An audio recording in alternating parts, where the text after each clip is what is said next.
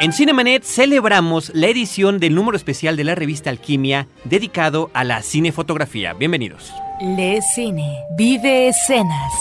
La mejor apreciación de la pantalla grande en Cinemanet. Carlos del Río y Roberto Ortiz al micrófono. Bienvenidos.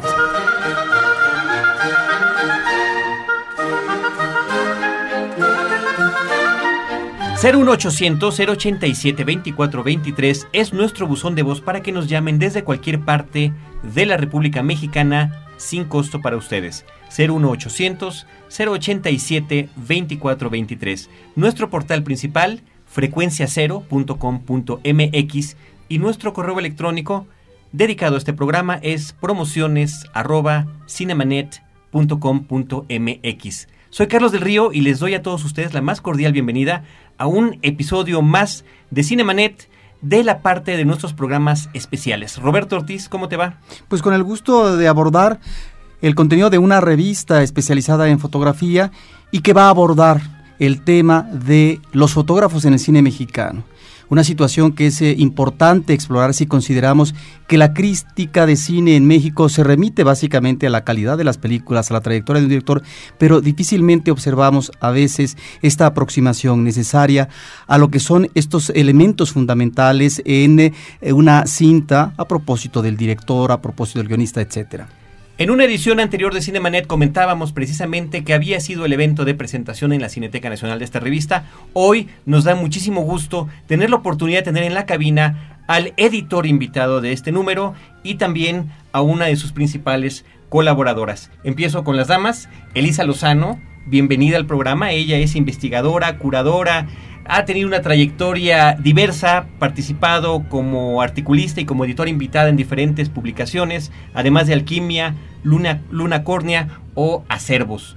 Eh, también ha participado en radio, en la UNAM, como coordinadora editorial de un programa radiofónico que se llamaba Por Pura Curiosidad.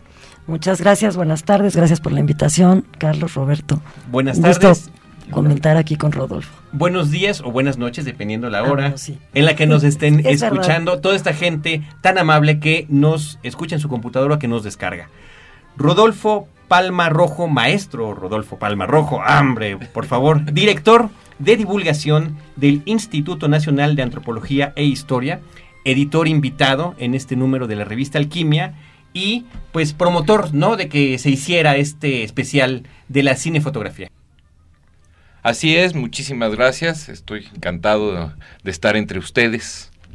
Pues bienvenidos, muchísimas gracias. Yo creo que lo primero que habría que eh, preguntarles, que nos compartan ambos desde sus distintas perspectivas, por qué llevar a cabo, y bueno, después del por qué o antes del por qué, nuestro agradecimiento como cinéfilos por un especial tan bien elaborado, tanto en su contenido como en su presentación, acerca de la cinefotografía. Pues mira, eh, yo creo que la Fototeca Nacional, que está en el INA, este, se había especializado, digo, este es un número ya el 28 de alquimia, se ha especializado en el análisis de la foto, del archivo fotográfico, pero en la nueva visión, la nueva idea que, existe de que, bueno, no solamente nos atañe la foto fija antigua, sino también los temas contemporáneos, modernos, no solamente la foto mexicana tampoco, sino también la fotografía más general, los mismos problemas. Eh, y además, bueno, sirven los tiempos de que estamos teorizando constantemente sobre el qué hacer de la foto, el por qué, el para qué, pues fue casi natural que llegáramos a hablar, bueno, ¿y por qué no nos metemos a hablar de cine, fotografía? el punto aquí sería muy claro, este, como es una revista que está pensada en cuestiones técnicas, en cuestiones ya más de elaboración, no tanto estéticas, de gusto, bueno, todo lo estético se retroalimentan con una técnica, etcétera. Pero no es una revista pensada para hablemos de gusto, de etcétera, sino bueno, ¿por qué nos gustan las cosas? ¿Por qué nos gusta la fotografía? ¿Qué es relevante en la fotografía? Del cine. Y así surgió el número y por supuesto, bueno, se empezó a extender la invitación. Era muy importante conocer eh, a nuestros fotógrafos, cinefotógrafos nacionales. Evidentemente, todo el mundo piensa en Gabriel Figueroa. que perfecto, adelante, está, eh, se menciona ahí en otro artículo sobre Buñuel y sus cineastas, pero por ejemplo Jorge Stahl, pues creo que Junior, como me, siempre quiere, queremos que se aclare, este Jorge Stahl, pues era un, es una, es un valor que era muy importante que estuviera en una revista, sobre todo una revista de difusión. Y justamente Elisa Lozano es eh, la colaboración que tiene, pero no nada más el texto acerca de Jorge Stahl Jr., sino también la recuperación de fotografías eh, que no habían sido editadas previamente para este número. Platícanos de todo ese proceso, Sí, ¿no? bueno, por favor. una vez recibida la invitación muy gustosa, eh, empezamos a diseñar el número, ¿verdad? Ya con la pauta que dio aquí el maestro. y bueno, en colaboración también con José Antonio Rodríguez, el editor de la revista, empezamos a estructurarlo y empezamos a buscar los materiales. El, el problema que hay es que, bueno, a los cinefotógrafos no se les ha hecho mucho caso en cuestiones de investigación. Todos sabemos de Figueroa, como mencionaste, ahora está de moda eh, Rodrigo Prieto, Lubeski, cua- eh, bueno, todos ellos. Pero la búsqueda en archivos es, es un poco complicada porque no hay archivos eh, de cinefotógrafos como tales. Por ejemplo, la Cineteca Nacional sí tiene un archivo muy amplio, pero guardan stills, lobby cards, etcétera. Los archivos personales de los fotógrafos son mm, pues casi inéditos. Entonces aquí se nos hizo interesante, por ejemplo, publicar esta fotografía, la fotografía de la portada que es de 1921, que es del archivo personal de Ezequiel Carrasco, el artífice visual de, de la época silente. Entonces, bueno, afortunadamente eh, la familia es muy receptiva y siempre nos ayuda. Lo mismo sucedió con la familia Stahl y también eh, con la- la hija de Agustín Jiménez, ¿no? otro gran fotógrafo, cinefotógrafo, que nos han abierto las puertas, ¿no? Pero te digo, así un archivo como tal, también hay veces que buscamos, pues obviamente en la fototeca de Pachuca, que es nuestro lugar natural casi de todos los investigadores La Fototeca Nacional. la Fototeca Nacional y en el Archivo General de la Nación. Pero te digo, no están conformados como tales, hay que irle rascando, ¿no? Han sido finalmente las familias las que han resguardado parte importante de estos materiales, ¿no? Ahora, ya que comienzas eh, tú a rastrear estos archivos de directores de fotografía específicos en el cine mexicano, ¿qué quiere decir? ¿Que hace falta una labor titánica aún? Porque a lo mejor estamos ante archivos que se están perdiendo o que a partir de la muerte eh, de un fotógrafo, sus familiares no tienen la idea del valor de lo que significa conservar, resguardar estos materiales. ¿Qué es lo que está sucediendo? Porque una revista eh, como la de Alquimia en esta ocasión creo que nos invita a esa reflexión, porque tenemos por el lado de Filmoteca de la UNAM y la Cineteca Nacional lo que no solamente son los rescates, sino el resguardo del cine nacional de la época silente, de la época sonora, del cine actual. Pero estos apartados que son elementos fundamentales del cine, como los fotógrafos, ¿qué es lo que está sucediendo? Bueno, generalmente nos pasa con todos los archivos, ¿no? De fotografía fija, de, de gente que anduvo en la revolución y demás, que los familiares muchas veces ah, incluso queman el material porque te dicen, no tengo descendientes. Entonces, de que lo vendan en la lagunilla a tres pesos las fotos, mejor las quemamos. Entonces creo que hasta ahora, y Alquimia ahí ha hecho una labor bien importante durante 10 años que ya tiene la revista, como de concientizar al público en general. Y, por ejemplo, eh, en los casos de las familias, afortunadamente, sí hay como una idea de guardarlo, aunque no sea en las condiciones óptimas, ¿no? Entonces, bueno, la colaboración entre investigadores y familias y una institución tan sólida como es el INA, pues creo que está dando frutos y, y- y también los, seminarios que hace el INA continuamente ha abierto un poco los ojos, ¿no? Y hay ahora una cultura un poquito más amplia. Y ahora hay otro punto para volver a lo de titánico, que yo creo que es un buen término en este sentido. Cuando empezamos a armar el número, empezamos a preguntarnos, bueno, ¿qué se hace de investigación? ¿Qué se hace de búsqueda? Porque digamos, esta es la otra parte, la parte dura, la que dice Elisa, de, de buscar los materiales, recopilar, ver el trabajo técnico. Ojalá encontráramos hasta libretas, ¿no? De los camarógrafos, etcétera.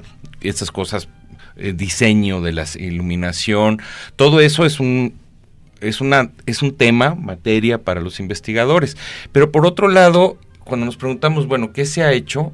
encontramos muy pocos nombres, uno. Dos, encontramos muy poco idea de lo que estaba buscando, porque como ustedes saben que los investigadores encuentran lo que buscan, no, no otra cosa. Entonces, ¿sobre qué se estaba trabajando? Por eso era muy importante este número, porque traer a, dos investigadoras.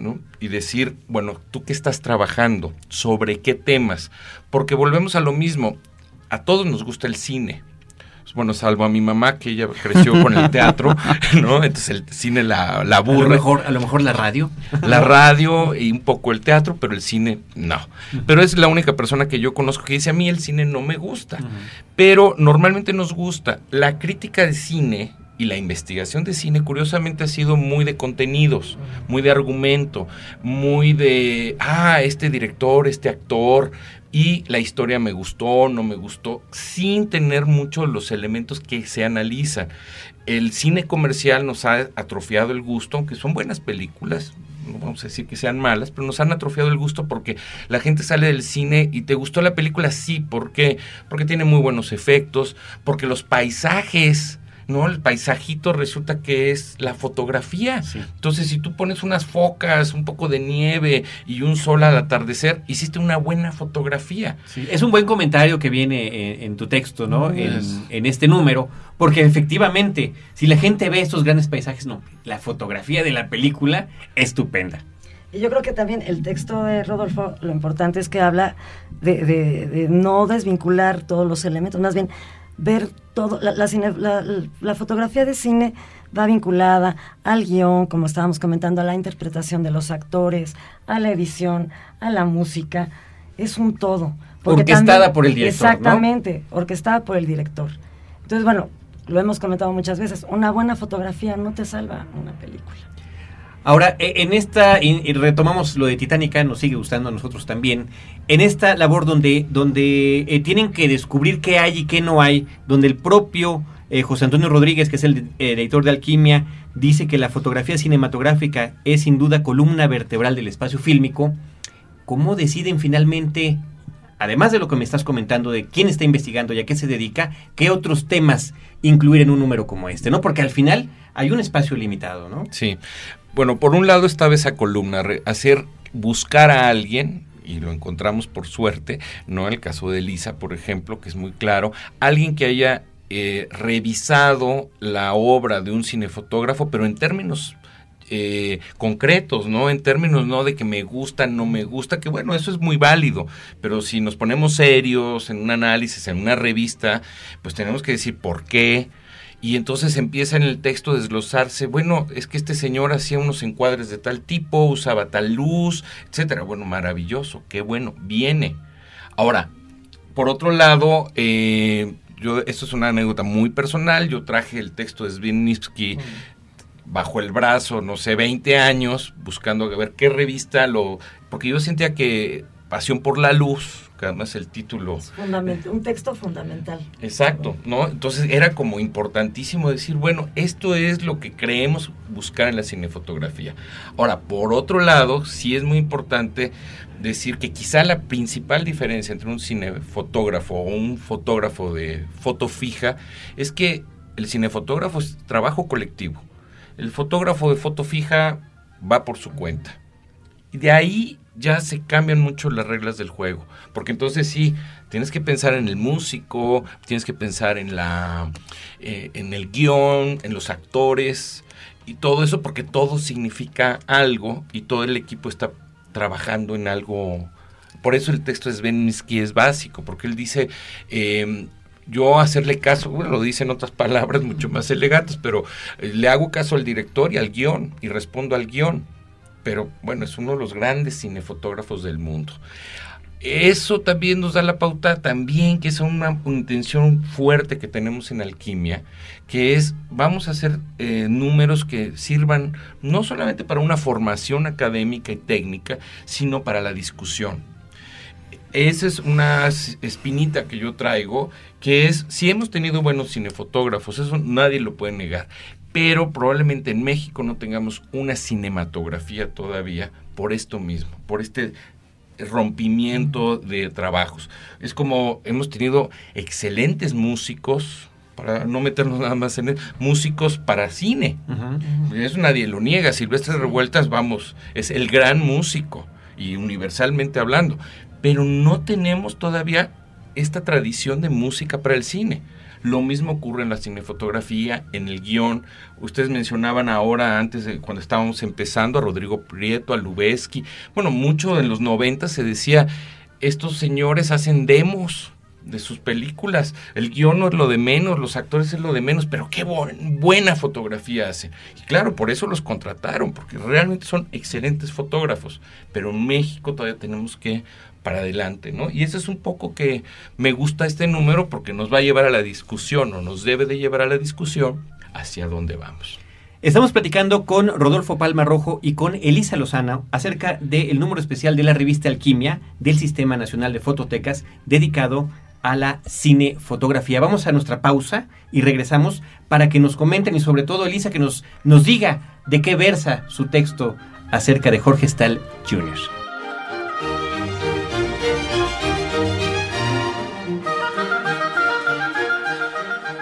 No te quedes fuera de foco. Cinemanet regresa en un instante. Ahora, diseñar y hospedar su página web será cosa de niños. En tan solo cinco pasos, hágalo usted mismo sin ser un experto en Internet. Ingrese a suempresa.com y active ahora mismo su plan.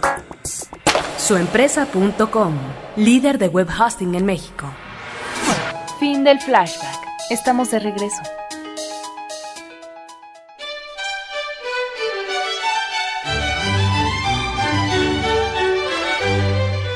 Les recordamos nuestro portal principal, frecuenciacero.com.mx, donde además de encontrar eh, a cualquier hora y en cualquier momento este podcast que se llama Cinemanet, puedan encontrar el resto de la programación diversa que nos ofrece Frecuencia Cero. Elisa Lozano. Digo, todo esto nos ha servido no para darnos un contexto, Rodolfo, Roberto, de el, el porqué de una selección como esta pero tu participación en particular, ya nos platicabas de la recuperación de los materiales, ¿no? Pero hablar de Jorge Stahl, ¿no? Poder eh, tener la oportunidad, no nada más de, hablar sobre su obra, sino dando además un ejemplo muy, muy concreto, de su trabajo y de lo diverso que puede ser, ¿no? Claro, por el mismo formato de la revista, eh, decidimos hablar solo de una película que es Cadena Perpetua y de la importancia que tiene la relación cinefotógrafo-director y, y una, una, relación exitosa, como es la, la mancuerna que hacen Rifstein y, y Stahl, que no siempre eh, la mancuerna es afortunada, ¿no? Eh, la experiencia anterior que yo había tenido, que había sido eh, trabajar mm, a Ezequiel Carrasco, que eran muchísimas películas de Agustín Jiménez, también nos llevó un poco a, delimitar, porque si tú te fijas, todos estos fotógrafos hicieron más de 200 películas. ¿no? El caso de Stahl en particular es una investigación que estoy comenzando. Es interesante porque él empieza muy joven, muy joven. Él es hijo de Jorge Stahl Valdés, que de hecho la Cineteca lleva, una sala lleva su nombre, que fue exhibidor, pionero, itinerante, y después fundó tres estudios de cine. Entonces él empieza muy joven con su padre a los 16 años y eh, su papá, para formarlo desde abajo, lo pone a hacer tareas de, laboratorio y ayudarle.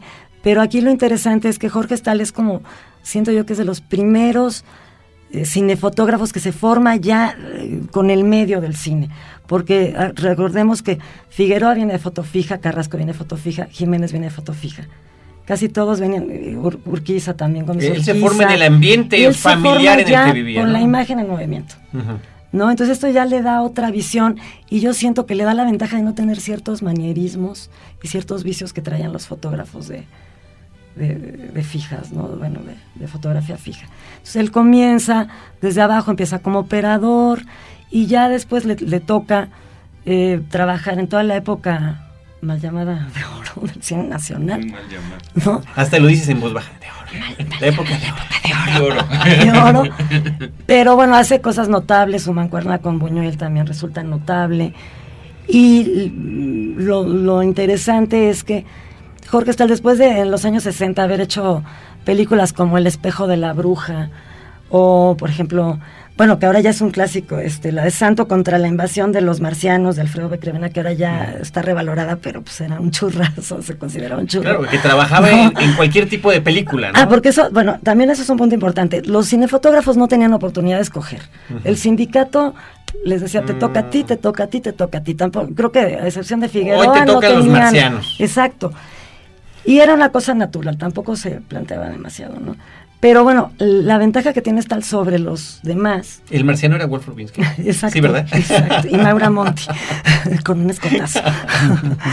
no, la ventaja que tiene él sobre los demás es que ya le toca este nuevo cine de los setentas y trabajar en, en, en películas notables, ¿no? Como esta de cadena perpetua, que el trabajo que hace Stal es verdaderamente fabuloso. Y trabaja también con Bojorques, con Jaime Alberto Hermosillo, con, con Isaac, con Casals, ¿no? Entonces él, yo siento que marca como la transición entre esta vieja guardia, esta vieja escuela del cine clásico con la iluminación clásica, que tú uh -huh. también lo mencionas mucho en tu texto, ¿no? Que lo más importante era el rostro, a esta transición de un poco a la manera de Nifkis, que ya es eh, una cosa más natural, aunque tiene resabios, bueno, pero esto es como a solicitud de Riften, pero, pero ya hay una, una búsqueda también de esta luz que sea natural, ¿no?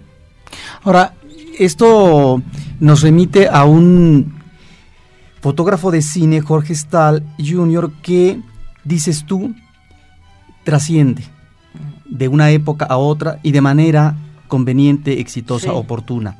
Su creatividad ahí está. En el caso de otros fotógrafos creo que fue diferente. No es lo mismo Gabriel Figueroa en blanco y negro que Gabriel Figueroa en colores. Diríamos que esta segunda etapa es muy poco afortunada. Entonces aquí yo creo que también la revista nos mueve, y de acuerdo a lo que decía Rodolfo, a una cinematografía nacional que no tiene todos los elementos consigo para poder reunirlos convenientemente en la producción. Y eso que estábamos hablando de aquella época de los 40 y 50, donde la industria estaba consolidada, sobre todo en los 40, pero en donde no podemos encontrar, eh, el, a propósito de Sven Nykvist, un fotógrafo que está ligado de manera primordial a una trayectoria de un director sueco como Ingmar Bergman. En el caso del cine mexicano, no, porque tú aludes, lo mismo está ahorita para uh -huh. tal película, para tal género, y finalmente tenía que apechugar. Eso nos habla de una situación de realidad en el cine mexicano y que solamente ciertos fotógrafos, por la fama que logran a partir de los premios internacionales, como Gabriel Figueroa, puede tal vez imponer su nombre en ciertas películas. De ahí que sea interesante esta consideración que tú haces de algunas películas de, de, de, de de en blanco y negro, películas en color, sobre todo en el caso de eh, Cadena Perpetua, en donde encontramos ya una aproximación de otro tipo a la fotografía y al mismo tiempo tiempo, creo que estas notas que tú eh, vas manejando nos permiten encontrar los pasos comunicantes, las fuentes de información sobre una futura investigación que pueden eh, hacer los interesados a propósito de dónde localizar elementos, herramientas, para que uno pueda de alguna manera conocer más a estos cineastas. Hay que considerar también que hay otro texto muy interesante sobre Buñuel, que de alguna manera Buñuel ha sido un director ya más estudiado en el mundo, pero que también nos remite a diferentes fotógrafos. Y, oh. y esta mancuerna, perdón, estas mancuernas, ¿no? Que a veces son exitosas, a veces no. Por ejemplo, la colaboración de Jiménez con Buñuel muy buena colaboración y aparte siempre se dice que Buñuel no Alex les permitía hacer ciertas cosas y aquí ves que Buñuel sí les daba libertad también a los cinefotógrafos de hacer ciertas sutilezas eh, visuales, ¿no? Con estos juegos de sombras estos hexagonales, etcétera, ¿no? Entonces el, el texto de Claudia se me hace también importante porque es un poco también desmitificar, ¿no? Ciertas cosas que te las dicen y te las crees. No es como también cuestionar un poco la historiografía, ¿no? Además hay un mito tonto, porque hay, no falta el crítico tonto que dice que, que Buñuel no le preocupaba la técnica, que no estaba preocupado por la cámara, por las iluminaciones, que casi casi ponía a la gente ahí a actuar y era casi un teatro con una camarita enfrente, lo cual es una idiotez, uh -huh. realmente. Buñuel, y eso es lo que prueba el texto de Claudia, Claudia Negrete, está en discusión, platicando, colaborando con sus cinefotógrafos y con, obviamente con los otros departamentos ¿no? que, que, forman el cine. Entonces, eh, uno si revisa las películas de Buñuel, hay, hay movimientos de cámara totalmente significativos, hay cambios de luces totalmente significativos, puestas en escena, digo, es un, es un gran director de cine, obviamente, que evidentemente, lo que tú decías, Roberto, que no encontró tampoco su mancuerna. No encontró así la mancuerna donde pudieran trabajar tipo Nifsky y Berman, por ejemplo, pero eso es lo que nos lleva un poco atrás también. y, volvería, porque yo cuando estaba hablando Elisa, le, le, dije, le mostré una foto de cadena perpetua, ¿no? Y me mostraba, bueno, esas son las cosas que quiso hacer Ripstein. Sí, y si ustedes revisan el número, hay un momento en que a mí me gusta mucho esa página donde indiqué que es la página, a ver qué número. 16 y 17, pero por ejemplo hay un un fotograma que es muy malo, hay que decirlo. La composición, la luz, etcétera, es de la misma película. Y es cadena perpetua. Ahora, ahí hay que también pensar nuestro sistema de producción, la industria. Hay otra foto que les quiero, los quiero mandar, ojalá que la pudieran ver, ¿verdad? Cómprense una televisión para que nos puedan ver.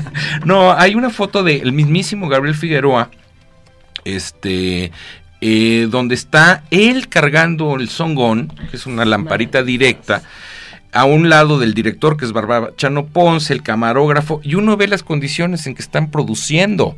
Es decir, el mero, mero fotógrafo de la película trae el songón, lo levanta con la mano izquierda, al mismo tiempo que está viendo que el operador está haciendo su trabajo y atento a las indicaciones de Barbachano Ponce, que también es otro buen director.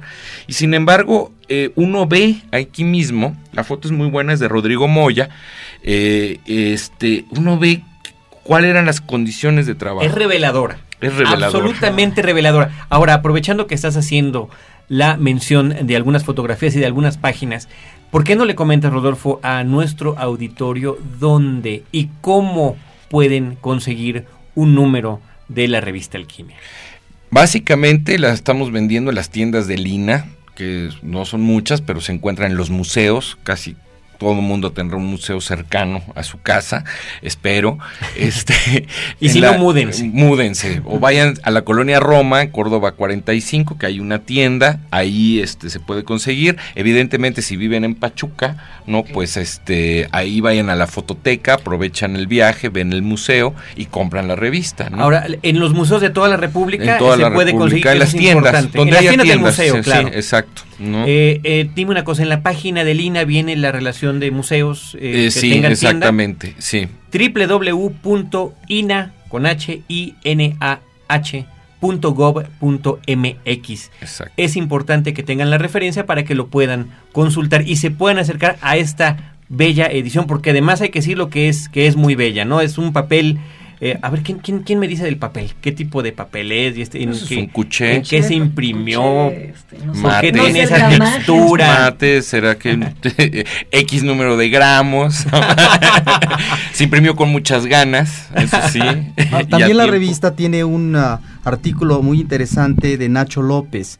Nacho López como cineasta. Aquí también es, eh, en este artículo, pues eh, la posibilidad de considerar este trabajo de la imagen en movimiento y la exploración que se debe de hacer de él como cineasta, porque se apunta a los hombres cultos con una cinta de, corte experimental, en donde participan Vladi y Rocío Sagaón, que participó también esta mujer en otras películas de corte experimental en los 60. Que es la hermana de Nacho. Exactamente. Y eh, por otra parte, este trabajo en algún lugar del mundo que pertenece a Televisa Azcárraga y que difícilmente eh, la han podido ver seguramente eh, los investigadores y que a lo mejor ahí hay terreno seguramente eh, por recorrer y además se menciona en ese artículo que existen algunos materiales fílmicos que seguramente no han sido explorados.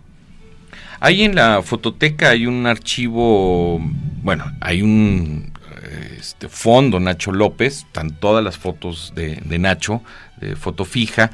Eh, es interesante, por ejemplo, dentro del fondo de la, las fotos que hizo de danza, donde aparece Rocío Sagaón, por cierto, también este, con el grupo de, de ballet, de baile, donde estaba.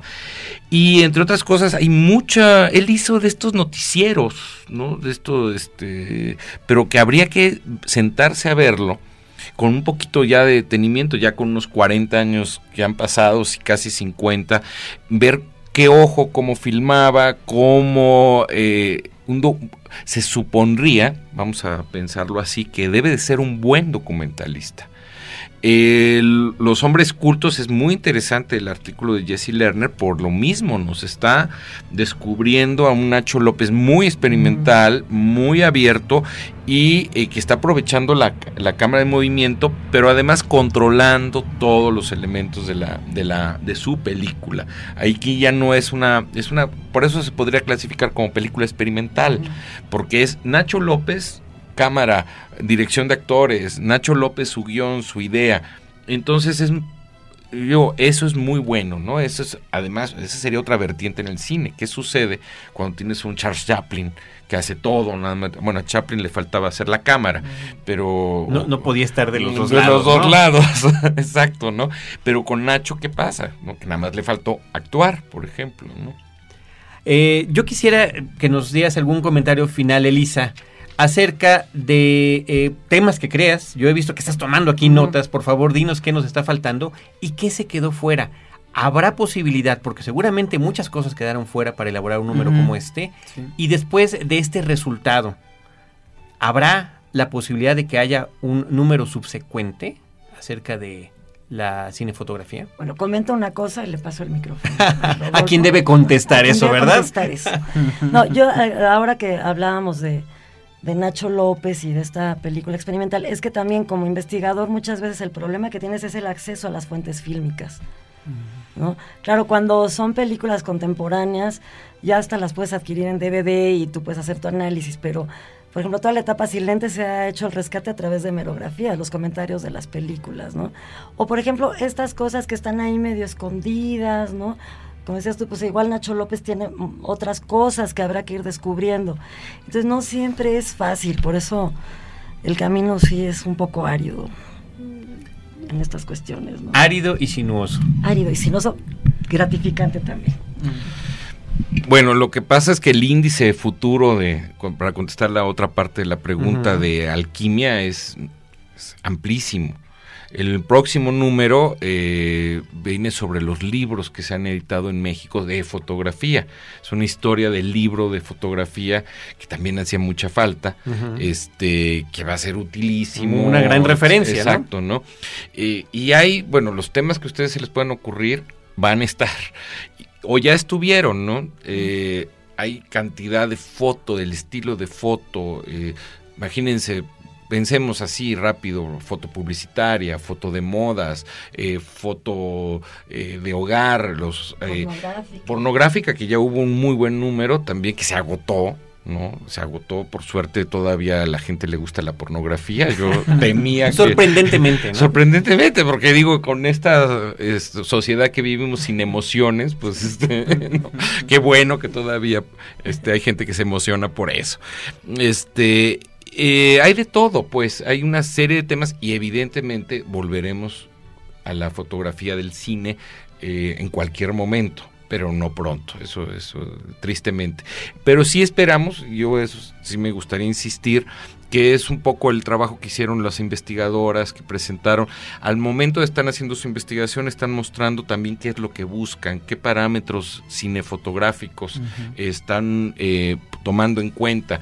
No solamente esto, que es la crítica de la historia del cine en México, que está fallida, perdón para los este, herederos de esa tradición, que es eh, hablar de la película en cuanto al argumento, eh, dar una referencia rápida y vamos, nos estamos perdiendo la mitad, más de la mitad de la película si no hablamos de estas cuestiones que, que, hablan de que, bueno, ¿cómo es la fotografía? Ya no hablemos de la música, del decorado, que bueno, va unido. Esa es la ventaja del cine, que todo está unido, no podemos separar.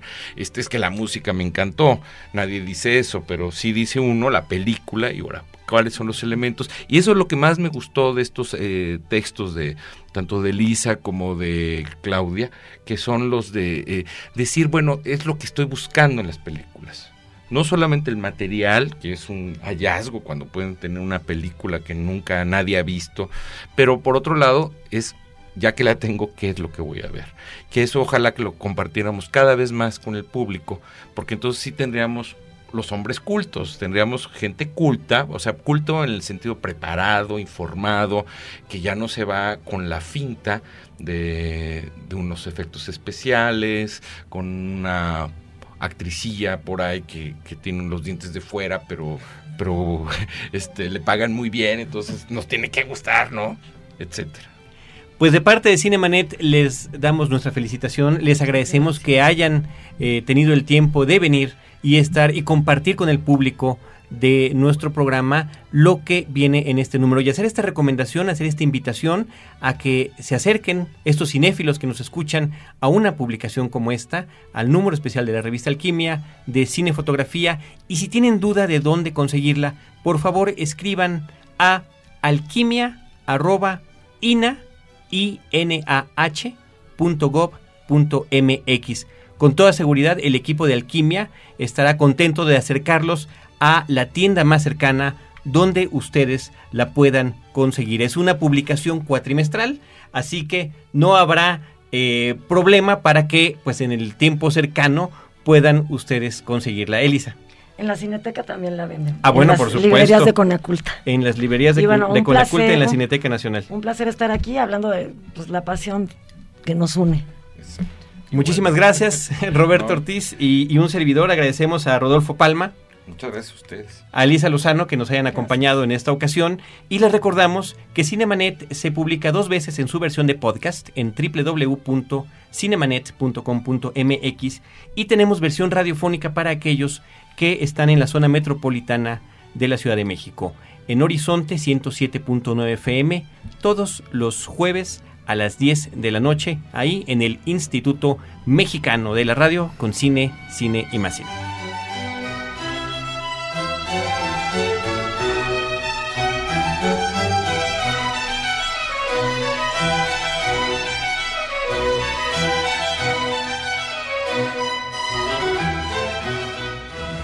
Los créditos ya están corriendo.